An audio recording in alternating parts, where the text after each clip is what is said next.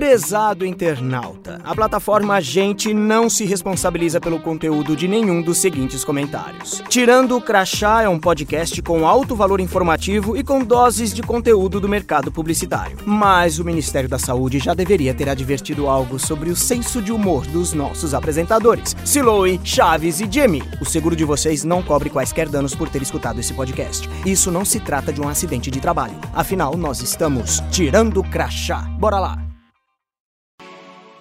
Fala galera, começando mais um episódio do Tirando o Crachá. Uhum. Estamos aqui novamente, eu, Jimmy, Siloé e Chaves, todos Isso nós aí. aí reunidos mais uma vez. Fala pessoal. E, e dessa vez estamos atingindo a marca de 10 episódios. Estamos aí chegando para o nosso décimo episódio. Muita força, junto com todas essas adversidades aí, grava junto, grava separado, cada um na sua casa por conta da, da pandemia. Mas vamos que vamos. E nesse décimo episódio, o tema que a gente vai trazer aqui é um assunto que é uma grande paixão nossa. Falo por mim, falo pelo Chaves, falo pelo Siló também, que é a música e o mercado musical. E a gente teve uma oportunidade muito legal junto ao pessoal do, da plataforma Gente, que foi ter acesso a um estudo que é feito é, que já já está aí há alguns anos. Ele já é criado em parceria com a Box 1824 e o Multishow. É, esse estudo se chama Music Social Trends e ele traz aí é, muitas tendências é, e as novidades do mercado musical. E a gente conseguiu ter aí o acesso em primeira mão ao estudo desse ano, o que a gente achou muito legal e ficou bem feliz aí, porque é uma coisa que a gente já acompanhava Uhum. É, e em anos anteriores a gente inclusive teve a oportunidade de ver a apresentação desses estudos. E lembro que na época, inclusive, ele, ele se chamava Music Moods, que trazia um pouco é. aí sobre a comparação do consumo musical e a, a questão de gêneros. E a, a ideia hoje é a gente falar sobre esse estudo, falar sobre esse tema, mas ao mesmo tempo é, falar com a, da, a nossa maneira, falar do jeito tirando o crachá de ser, porque o estudo vai ficar disponível para vocês também na plataforma Gente em breve. Então, quem quiser se aprofundar, quem quiser mergulhar de fato aí em todas as tendências e todas as novidades que esse estudo mostra, vocês vão poder ter acesso também. Beleza? Boa. Aquele, aquele papo que a gente vai ter que funciona bem para estender uma madrugada inteira, né? Na mesa do bar ali, falar sobre música, todo mundo gosta. Mas hoje em dia, agora no bate-papo virtual, então vamos nessa que vai ser um papo maneiro. É isso aí. E bora começar, a gente vai ter participações também, a gente conseguiu a super participação da Joana Quintana, que ela é da Box 1824, sabe mais do que ninguém sobre o estudo, então a gente vai ter aí a participação muito importante da Joana.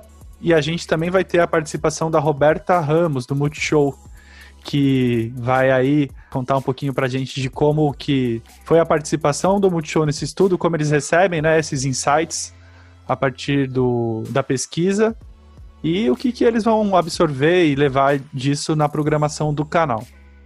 Beleza? Valeu aí por ter enviado os áudios, participarem. Tá bem legal, né, o conteúdo que a gente vai abordar aqui hoje. Maneiro demais, tô empolgado, gente. Vocês já viram que, que, a gente, que a gente gosta. É o assunto que todo mundo ama, né? O Jimmy, principalmente, o nosso rockstar. nosso músico, representante profissional da música aqui. Né? É. Até parece. O Chaves também, cara. O Chaves é o cara que só vai em festival. Deve estar. Tá, tá... A gente sabe que ele tá sofrendo, não aguenta mais aí, ó, ficar em casa só, só ouvindo shows pelo, pelo Zoom. Fala aí, ô, Chavito. Só na é, esse, esse negócio de não poder ir em show tá me afetando brutalmente, eu diria. É, e ainda imaginar que sei lá quando vamos ter isso de volta, né? Da maneira como era antigamente, imagina um, um Allianz é. Parque, um estádio lotado ali com 70, 60 mil pessoas, todo mundo junto, todo mundo suando, gritando. Realmente é uma coisa que. Galera no mosh pit, fazendo stage dive. Agora é. só com só com avatar virtual, fazendo mosh. o coração aperta. Mas é isso aí, vamos que vamos. E, pô, vamos contar aí, eu acho que para começar, cada um contar como que tem sido atualmente aí esse consumo aí, o que, que tem feito, o que, que se participou. A, a gente teve um, um episódio, inclusive, que a gente falou especificamente sobre as lives. Vocês podem escutar aí esse episódio do Tirando Crachá nas principais plataformas. Mas além de lives, como que tem sido aí o consumo de música? Tem conhecido bandas novas? O que, que vocês têm feito nesse sentido aí? Todo o meu consumo de áudio mudou bastante, né? Assim como a gente já falou em outros episódios, como eu diminui muito o meu consumo de podcast, assim, é, também a pandemia, essa questão de estar em casa o tempo inteiro, acabou afetando também diretamente o meu consumo de música. Então, eu estou escutando bem menos do que eu escutava antes. É, no trabalho, como eu estou em casa aqui, fechado, às vezes no máximo com minha namorada, não tem muito porque eu ficar me isolando com música para concentrar, porque eu já acabo ficando mais concentrado do que quando eu estou no escritório, né? Uhum. E também tem toda a questão de não ter mais o transporte, né? O momento de estar tá na rua, colocar o, o, os fones ali no ônibus ou andando, o que quer que seja. Então, no dia a dia, assim, diminuiu bastante meu consumo de música. É, eu, eu sinto a mesma coisa, né? Com a forma de consumir mudou bastante. Mas eu tenho tentado, né, trazer de volta algum tipo de consumo aí de, de música que, mesmo que diferente de como eu estava acostumado antes. É, eu tenho ouvido bastante a, a rádio da Apple, né, a, a Beats One, que é uma coisa que, eu, que às vezes eu ouço aqui em casa antes da, da, da pandemia, botava meio de, de fundo assim para alguma coisa, que eu sei que aí eu consigo ouvir alguma novidade de fora tal. É, além de, de coisas que vêm das playlists do Spotify, né? Que quando eu quero ouvir alguma novidade eu procuro lá.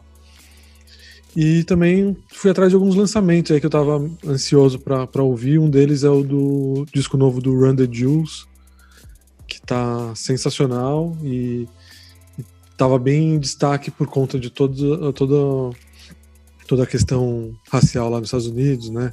E depois no, no resto do mundo. É, que ele já já estava com uma mensagem dessa e o, e o pessoal da banda se envolveu bastante com, com o movimento lá, né? É, eu peguei uns dois dias e fiquei ouvindo direto esse disco, foi, foi muito bom. Irado. O, o, antes, só antes de me rapidinho, só para completar, é, agora com essa questão de não ter mais tanto o Spotify, não tá usando tanto Spotify, eu usava muito recomendados da semana, né? O descobertas da semana. Mas como eu não estou escutando mais quase nada, então ele não está recomendando nada que está de fato é, que eu estou gostando, assim, né? E uhum. o que eu estou pegando mais de novidades, assim, é muito do que vem do, do TikTok, né? Agora todo, enfim, presidente de casa, TikTok tá bombando muitas das músicas que eu tô escutando e vendo assim que estão mais bombando, é, eu tô pegando como referência do TikTok, assim. Que é, doideira, um cara. Né?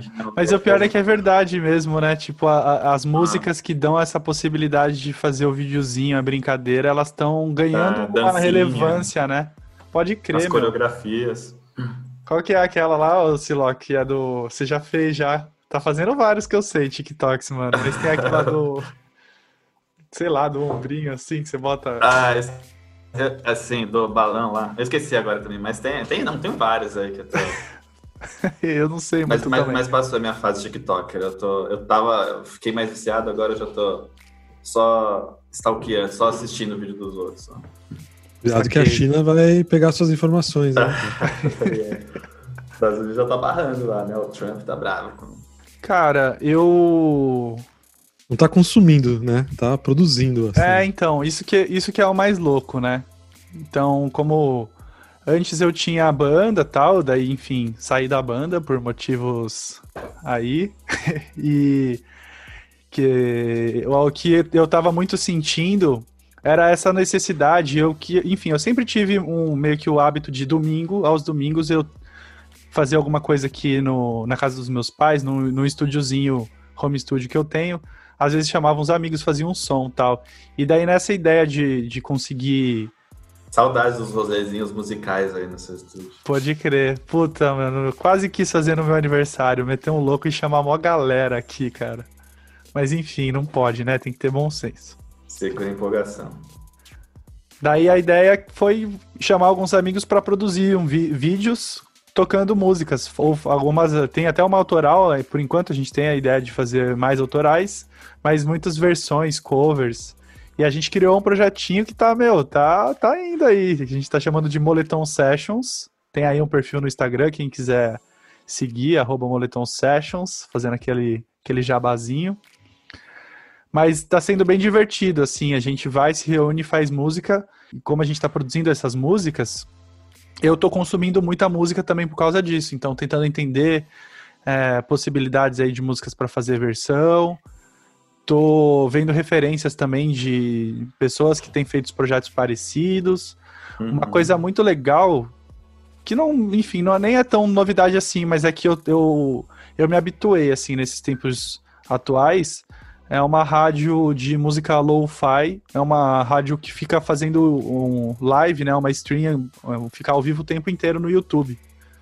Então, é bem legal, assim, daí com musiquinha de boa, relaxante, que é gostosa é, de você ouvir enquanto você trabalha. Então eu, eu acabei me acostumando, assim, porque o Siló comentou que antes ele ouvia para se concentrar. Mas o que acontece um pouco comigo às vezes é que tá tão silêncio, porque eu tô, tipo, fechadão no ambiente, que daí eu falo, puta, meu, deixa eu botar uma musiquinha aqui para criar um, um clima, né? sabe? É. Então, acho que do, do meu lado, eu acho que é um pouco disso que tem acontecido. Ah, é, é engraçado você falar disso, de lo-fi. Eu, eu, escuto muito esses daí, esse, tipo, esse tipo de música também para de fato concentrar. Quando tá muito barulho, eu pego, ponho o fone, escuto um lo-fi, um two-step, assim, e meu, Exato. É, então, porque, é, porque é, é uma música suave que não te tira a atenção, não tem letra, às vezes é instrumental, hum, então é. É, exato. É bem da hora de, de ficar ouvindo.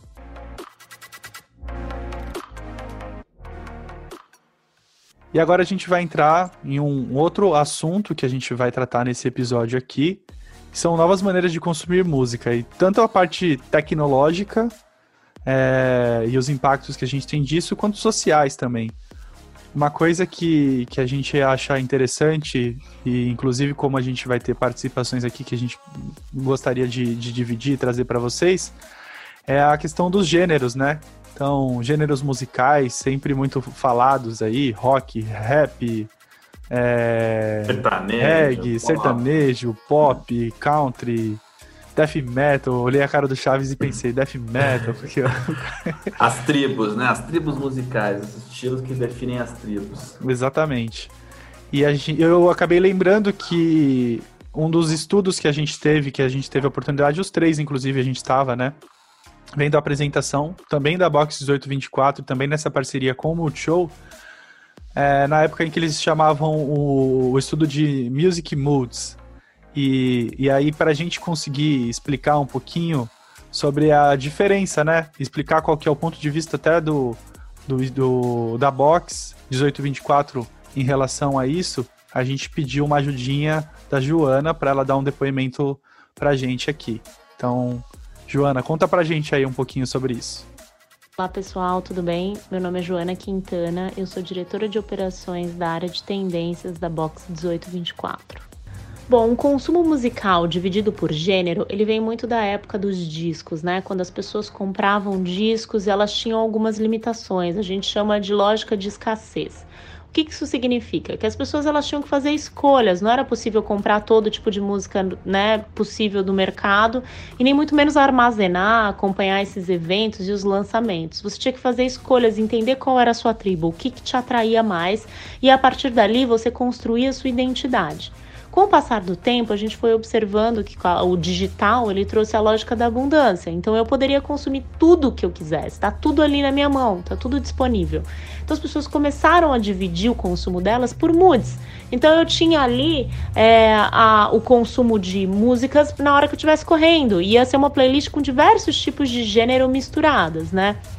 Com, com essa evolução e toda a questão que a gente foi vendo, inclusive é, agora do impacto do Covid, a gente nota que ainda existe uma abundância e cada vez mais as pessoas vão consumindo e entendendo todo, to, toda a abundância que tem no mercado da música. Porém, o gênero é muito importante para questões identitárias. Ele ainda ajuda as pessoas a se afirmarem em suas questões identitárias. Ou seja, só que agora a diferença é que as pessoas elas podem mudar, né, circular entre os gêneros com muito mais fluidez, com muito mais agilidade. Então eu posso gostar de um gênero hoje, amanhã estou ouvindo outro, depois de amanhã outro e assim por diante. Muito maneiro. Eu acho legal ter essa visão bem, bem aberta, né, de musical. E é engraçado porque antes, eu lembro bem, assim, antes era uma coisa bem dividida mesmo, né, esse lance uhum. é, identitário que ela comenta no, no, no, depoimento, de tipo, cara, eu sou grunge, eu gosto de Nirvana e Pearl Jam, eu não gosto uhum. de Guns N' Roses, eu não gosto do, da outra... Era uma coisa muito louca, assim, sabe? Ah, Odeio sertanejo. E, e como isso te definia por inteiro, né? Desde a roupa que você vai usar, do seu pensamento, do seu posicionamento político, muito disso, tipo, refletia tudo por conta da identidade da música, né, ali, de, do, do gênero que você escutava. Eu achei bem legal isso que a Joana falou, inclusive, obrigado aí pela participação. É, de, dessa questão de, tipo, de, dos moods serem esse novo, essa nova maneira de gênero, né? Porque é muito mais aberto, é aquilo que ela falou. Hoje, tipo, você não precisa ir na loja de CD e ir só ali no canto do rock procurar o que você gosta, porque você já sabe e é o que te define.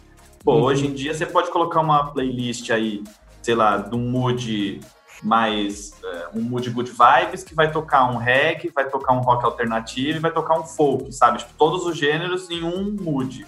Você uhum. vai, sei lá, vai pra academia, você põe ali um mood mais hardcore, assim, sei lá, vai tocar um rapzão pesado, um hip hop, um, um rock mais pesado, sabe? Eu acho que isso que é, que é bacana. Então você consegue ter essa.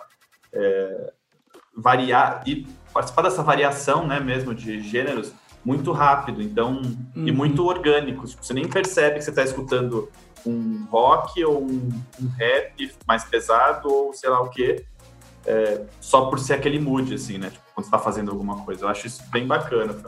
É, o, eu acho que além disso tem um negócio que eu, eu percebo pelo menos bastante é que os gêneros eles estão cada vez mais se misturando, né? Você pega, tem música Verdade. eletrônica que puxa de rock e o hip hop tá fazendo algo com, com é, música latina e as coisas vão se misturando e, e, e a partir disso as pessoas também é, acho que ou começam a abrir mais ou demandar mais que as músicas que elas gostam sejam desse jeito, né? É verdade. E acho que a coisa de gênero começa a quebrar ou pode ser que daqui a algum tempo vire algum um outro gênero novo, né? Porque essas coisas a gente tem uma história curta, né, da música pop. Ou isso vai ser o futuro, né? Vai ser uma, uma mescla de, de vários gêneros juntos aí.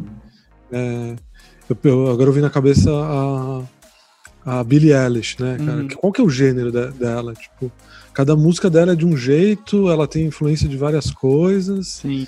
E, a cara dela é de um jeito, a roupa dela é de outro jeito, né? É, eu acho Sim. bem interessante quanto essa mistura acontece. E Chaves, ela é inclusive um case muito maneiro, é, porque não sei se vocês sabem, mas o álbum inteiro dela foi produzido no quarto dela. Foi ela e o produtor dela. O irmão dela, produtor. No quarto dela, morando com os pais, né? Eles é muito louco, cara. Então você pensa também como é óbvio que ele é um ótimo produtor, ele tem ele além de recursos e bons equipamentos, né, ele tem o conhecimento para trabalhar disso de uma maneira muito profissional. Mas assim, imagina a acessibilidade, a diferença disso se você pensar em, sei lá, três, quatro décadas para trás, antes você precisava de um estúdio gigantesco para conseguir gravar um álbum, uhum. sabe?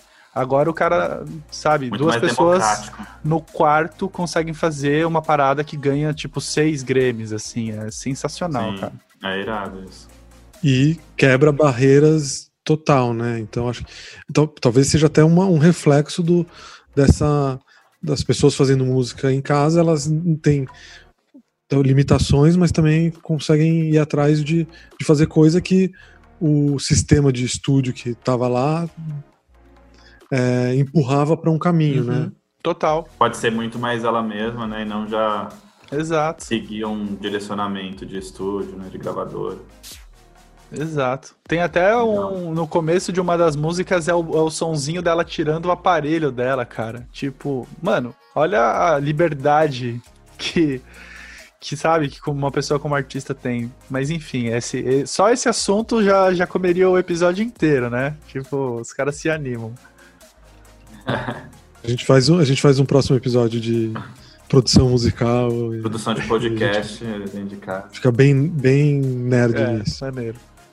Mas aí, continuando o nosso papo, inclusive aproveitando a participação da Joana, tem também o momento do estudo em que existe uma, é, uma comparação entre o que era a, o, enfim, o consumo presencial, digamos assim, é, antes do corona e agora depois do corona. Então a gente também tem um áudio com ela explicando quais foram os insights que essas mudanças acabaram trazendo aí no, no consumo da música. Bom, no relatório de tendências, a gente traz uma divisão que ajuda a organizar bastante as ideias antes da gente projetar o futuro, tá? A gente entende que antes do Covid-19, da disseminação do Covid, a gente vivia uma era que a gente está chamando de crowding era. O que, isso significa? É a valorização, a supervalorização da aglomeração. Ou seja, a gente atribuía o sucesso de algum evento ou algum show à capacidade que aquele evento tinha de aglomerar pessoas, de encher estádios e casas, enfim.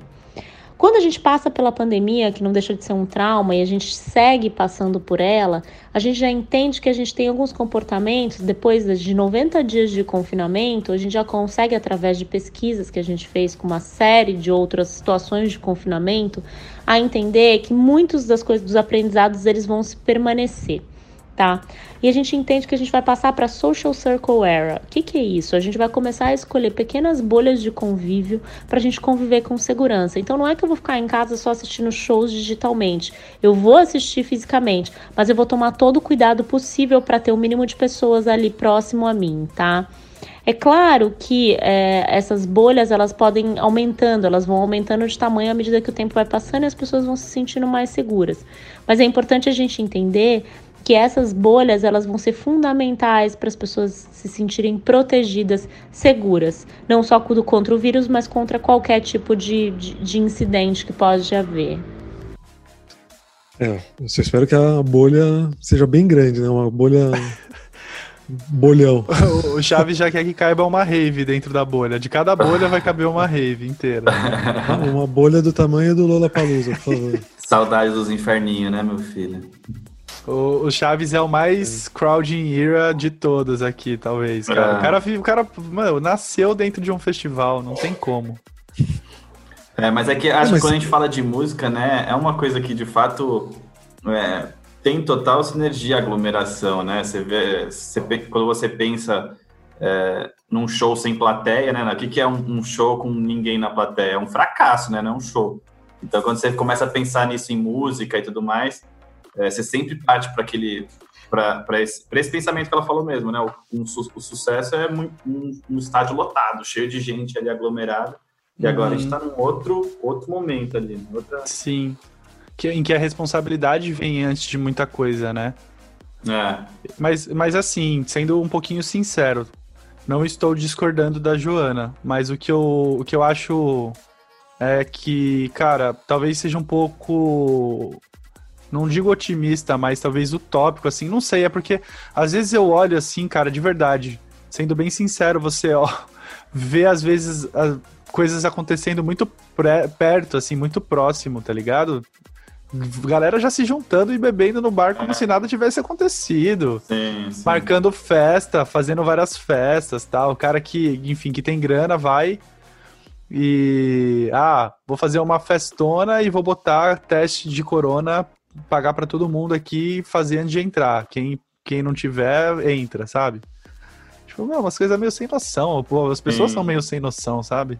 É, eu acho que a- essa memória, esse medo, ele já tá passando um pouco, né? Esse, esse receio todo de aglomeração. Você vê com as praias, tanto do Rio como de São Paulo aqui, o pessoal já bombando, sem máscara, enfim. Eu também não vejo tanto. Acho que talvez em alguns ciclos, em algum, alguns grupos né, de pessoas, talvez isso aconteça, de querer mudar essa ideia de aglomeração e sim partir mais para grupos menores.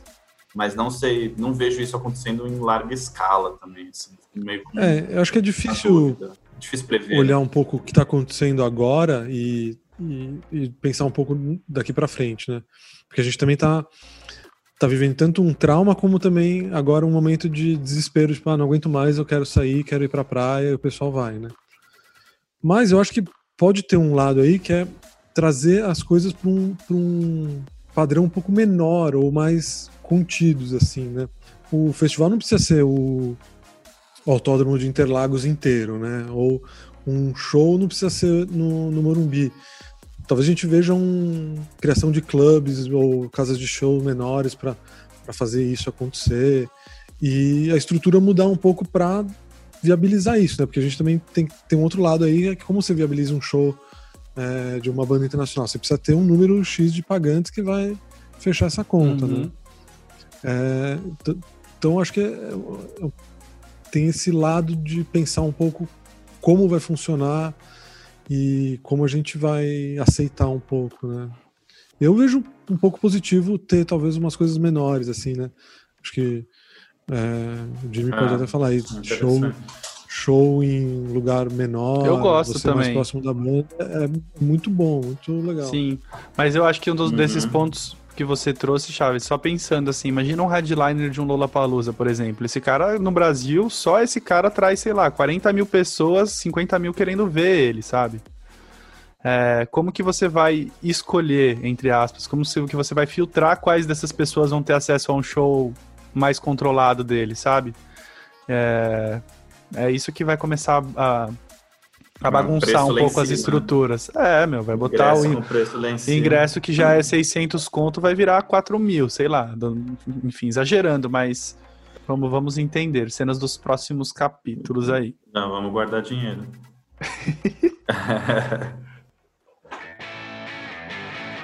O estudo é bastante extenso, ele tem um monte de coisas interessantes, mas um outro assunto que a gente quis trazer aqui é um estudo sobre impactos ambientais da música, que se chama The Cost of Music.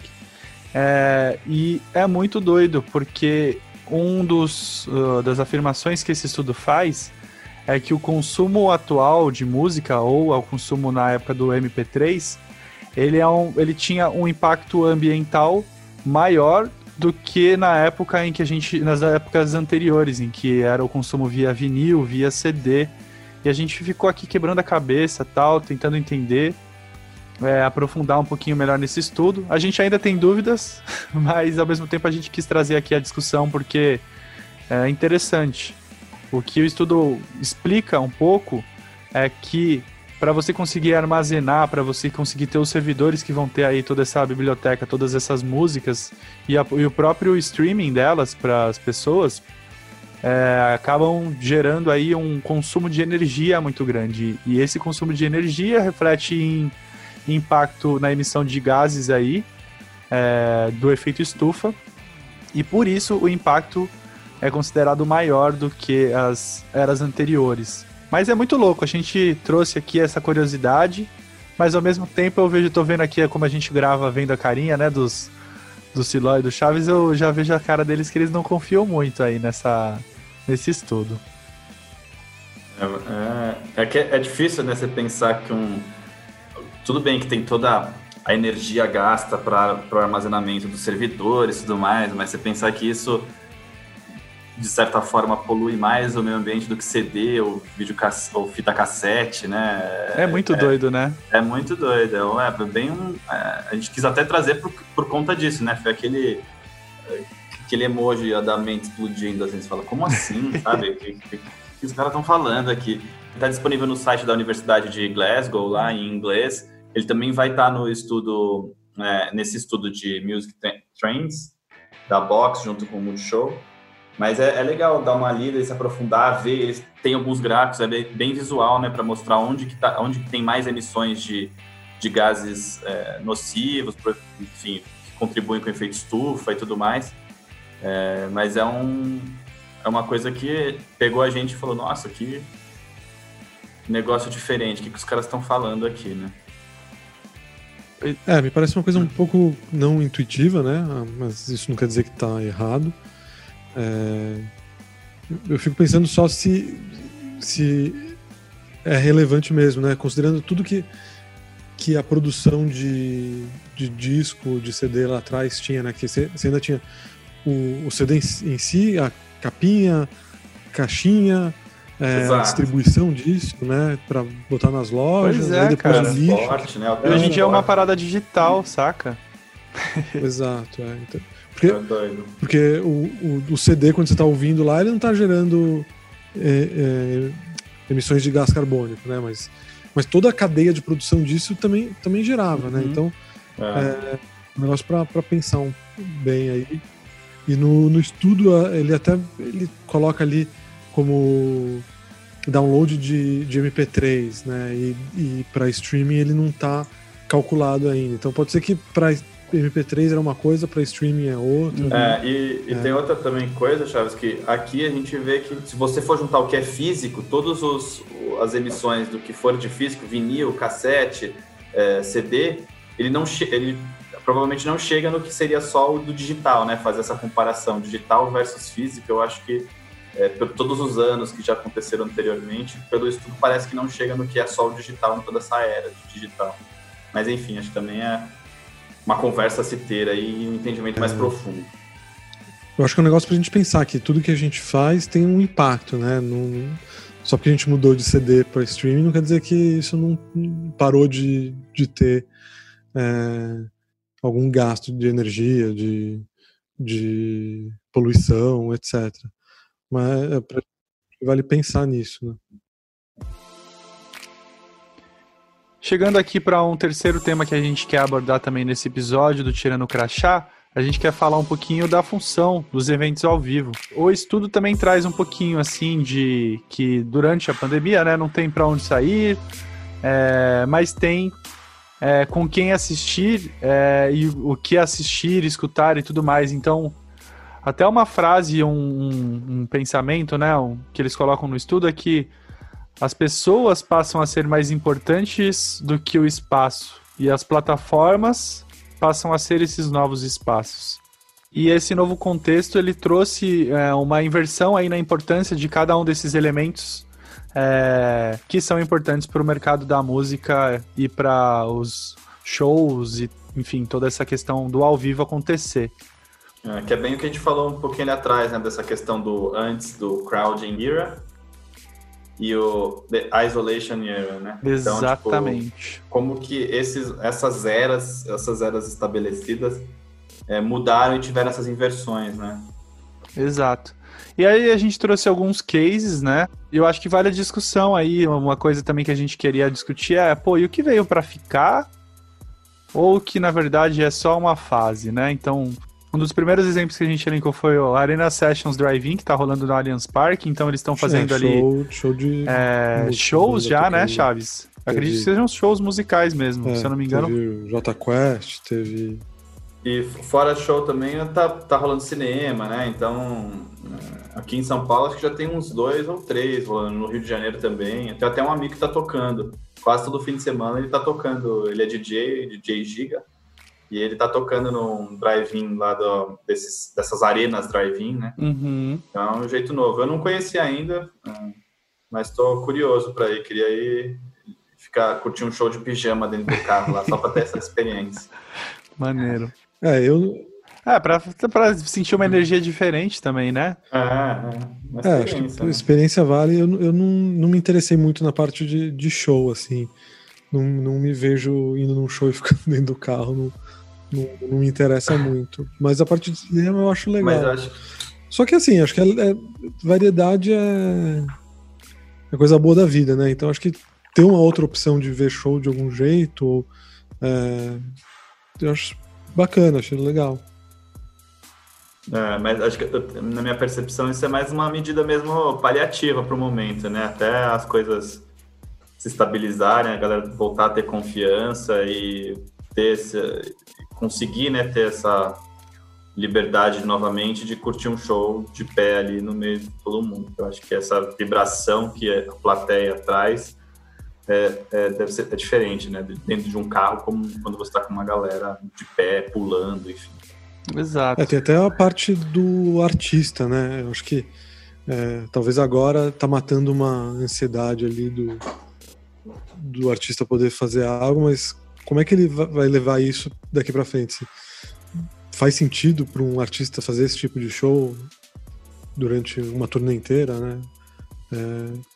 Não, é, eu acho que uma outra coisa que impacta muito os artistas também, Chaves, é que é, atualmente a grande fonte de receita dos artistas eram os shows ao vivo, são os eventos ao vivo, porque é, uhum. com as novas formas de consumo de música digital, embora eles tenham receita, né, através das plataformas de streaming, é uma relação totalmente diferente do que vinha, do que era, do que antecedeu, né, essa era do streaming, que era a compra dos CDs e existia lá toda a indústria das produtoras, gravadoras e os caras ganhavam rios de dinheiro.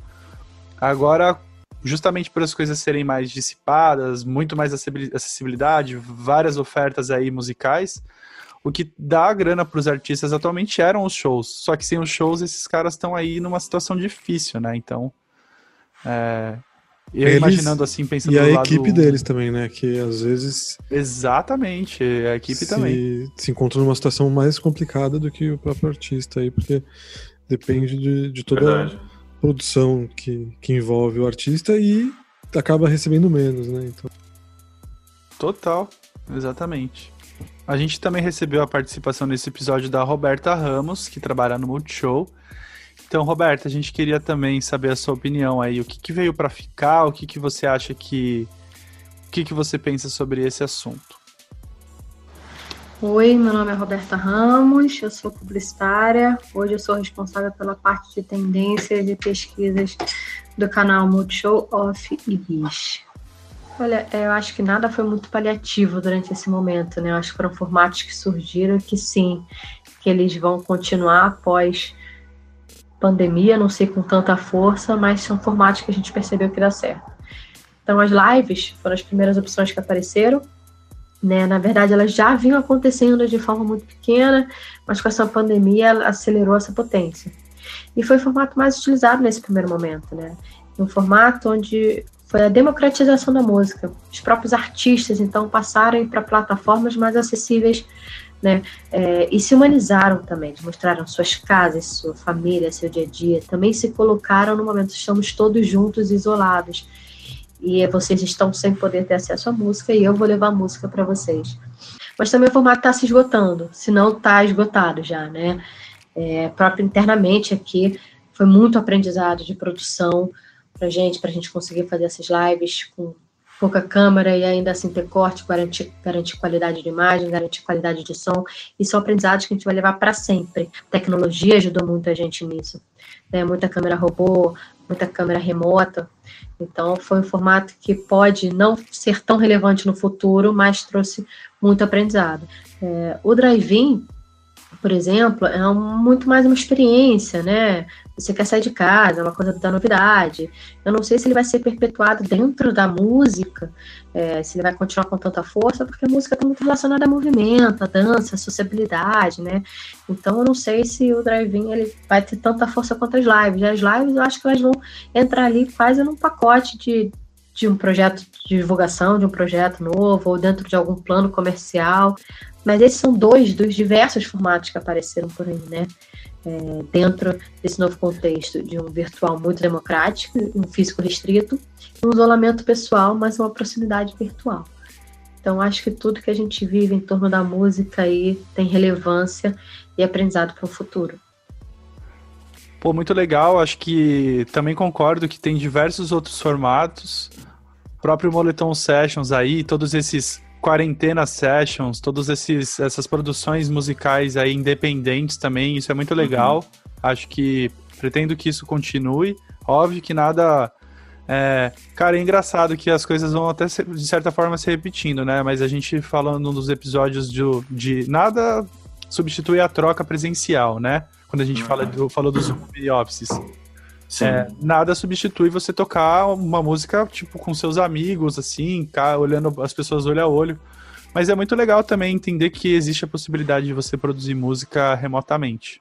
É, não, é, é, bacana, tipo, o que ela comentou aqui foi bem o que a gente discutiu um pouquinho ali atrás, né? Eu concordo plenamente com o que ela disse, mas ela trouxe um ponto que eu achei interessante de como que esse, esse momento e esse, esse formato mesmo trouxe essa proximidade, maior proximidade com alguns artistas que antes a gente não tinha é, esse tipo de contato e, e, aproximação, né? De estar dentro da casa da, do artista com ele tocando, você conhecer como que é a sala dele, que obra de arte que ele tem ali, sabe? Isso daí uhum. eu achei é, que é, é bem interessante, assim, nesse, tipo, nesse ponto, nesse momento. Até é bacana trazer que no estudo aqui da, da Box, eles dão um significado para cada, é, cada plataforma. Então, a televisão era o lugar onde a gente tinha esse caminho de ver o ao vivo mais quente, com uma produção robusta, super legal. É, o YouTube ficava mais naquela parte de recompor a memória, né? Então, puta, falando de um festival de música, depois você voltava no YouTube para assistir aquela música que você curtiu pra caramba de estar tá vendo ali ao vivo e tudo mais. E o Instagram ficava mais próximo da conexão, né?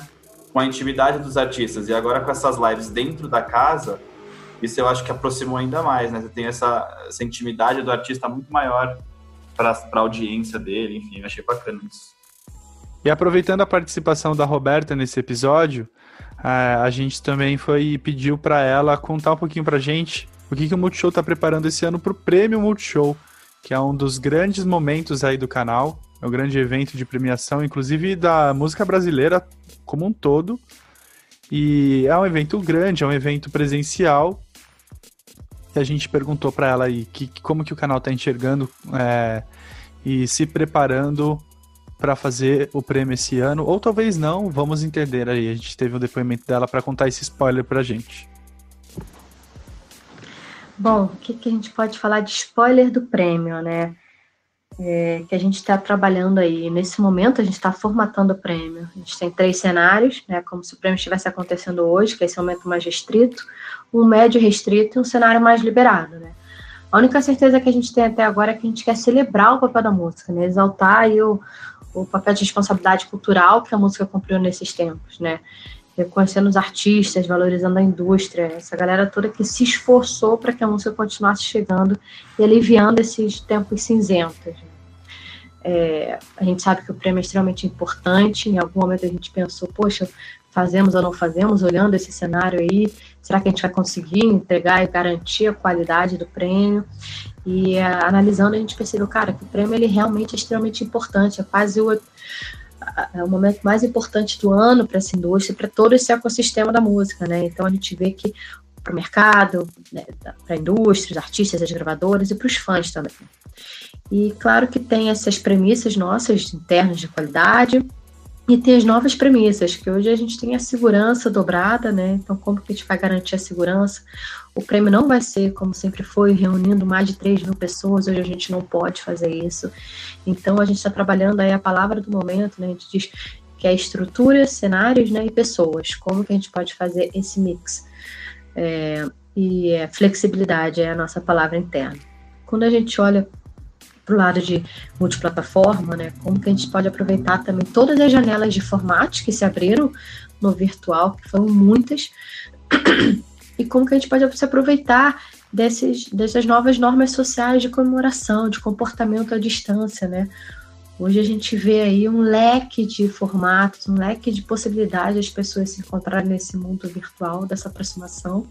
E como que a gente pode se apropriar disso também? Com certeza vai ser um, um prêmio muito disruptivo, extremamente digital e que vai nos trazer muitos aprendizados para o próximo. Né? Quem sabe mude todos os prêmios que virão pela frente. Pô, com certeza. É legal a gente ouvir que. Boa, obrigado.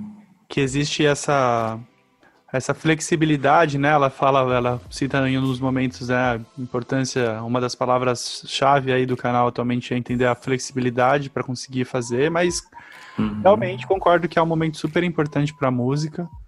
É... Eu, pessoalmente, fui, acho que nos três últimos prêmios acompanhar entregas comerciais É muito É legal. incrível, né? Uma puta energia. Eu também já fui acompanhar. É bem legal. Total. Pra quem, pra quem gosta, assim, pra quem, enfim. é, Enfim. É É uma grande celebração, né? Não tem como não ser bacana. Todo mundo ali feliz, ganhando prêmio, música, artista, aquela Exato. coisa. Aquele Mas é- glamour. O glamour, festinha. Mas o. Mas é- Aglomeração. Mas o ponto que ela, que ela fala é isso, né? O tanto que a tecnologia também é, cresceu e de- desenvolveu aplicativos, enfim. É, o, o digital, como a gente conseguiu trazer para ser criadas pla- plateias digitais, né? Enfim, tudo isso são possibilidades que podem agora abranger tanto o prêmio como vários outros programas, até programas de graça. Estava todo assistindo o talk show do Edu Stablish lá, ele faz uma plateia ao vivo, é super, é super diferente, engraçado, enfim. É, o que o momento trouxe para a gente inovar e, e descobrir novas possibilidades de interação. Roberta, muito obrigado pela participação. Muito maneiro, gente. Acho que esse tema, do meu lado, a gente poderia ficar falando até amanhã, por horas e horas. Com Mas o episódio do Tirando o Crachá vai chegando ao fim. Esse nosso décimo episódio. E a gente queria contar para vocês também que com ele a gente está encerrando o primeiro ciclo do Tirando Crachá. Vamos repensar, entender um pouquinho melhor o que, que a gente vai trazer para os próximos episódios. E para isso a gente queria entender junto com vocês aí para essa nossa segunda temporada, o que, que vocês querem de trazer como temas, sugestões, feedbacks. Então, se você quiser aí mandar esses podcasts, sugestões, envie para a gente um e-mail é, no falecomgente@g.globo, sem o ponto .com mesmo, sem ponto .br, é só isso. falecomgente@g.globo. Se vocês puderem, coloquem no título Tirando o Crachá, sugestões para Tirando o Crachá, que a gente vai filtrar tudo, receber, ler com carinho. Aproveite para dar também uma olhada em todos os conteúdos que estão disponíveis na plataforma Gente. Tem diversos estudos, diversos podcasts, matérias, bastante coisa legal aí para você se manter informado e inclusive escutar todos os episódios do Tirando o Crachá, caso você tenha perdido algum. É isso aí, gente. Pô, obrigado por ter acompanhado essa primeira temporada. Foi muito bacana. Do nosso lado aqui foi é, incrível esse, essa trajetória que a gente teve de episódios, como a gente conseguiu trazer informação para todo mundo. Acho que foi bem bacana. Tanto de, de gente que veio falar com, conosco, né? Que veio sugerir, veio é, elogiar, veio criticar, enfim. É, obrigado. A gente vai dar agora essa pausinha para poder elaborar pautas e criar é, os próximos episódios dessa próxima temporada. A gente não vai demorar a voltar. A ideia é que a gente tenha esse hiato de um mês, um mês e meio, mais ou menos. A gente vai estruturar tudo. E como o Jimmy falou, pô, manda e-mail para a gente ali no falecomgente.globo. Passe ideia, é, manda feedback, se tem alguma ideia para quadro, para alguma coisa específica que vocês queiram que a gente fale mais para frente, seja alguma coisa mais recorrente, pô, sintam-se livres, é ótimo isso e a gente agradece muito. Obrigado mesmo aí por tudo, muito feliz aí com essa primeira temporada do grandíssimo Tirando o Crachá. Valeu, pessoal, todo mundo que apoiou a gente aí, que ouviu, que, que compartilhou também, né? É... Para quem não ouviu os outros episódios, estão disponíveis. Quem quiser ver um pouco o que a gente falou antes. Se, ah, se quiser mandar e-mail falando para que quer participar, fala pra gente aqui. De repente a gente tem novos convidados aí. E espero que a próxima temporada seja um pouco menos de, de Covid, Boa. de, de quarentena, isolamento, a gente É. possa falar um pouco de, de outros temas sem ter esse, é, esse assunto por cima de tudo. Né? Gente, é isso aí. Muito obrigado pela força e vamos que vamos. Valeu, fiquem bem. Valeu, pessoal. A gente volta em breve aí com muito mais conteúdos e discussões e piadas sem graça para vocês aí. é isso? Valeu, beijo. Valeu. Beijos. Tchau. Gente é onde tudo começa, é o ponto de partida. Gente é matéria-prima para criar algo novo e relevante. Uma fonte de conhecimento viva que revela comportamentos, histórias e tendências. É inspiração. Sua próxima ideia começa com Gente, sua plataforma de insights da Globosat. Para conhecer mais, acesse gente.globosat.com.br.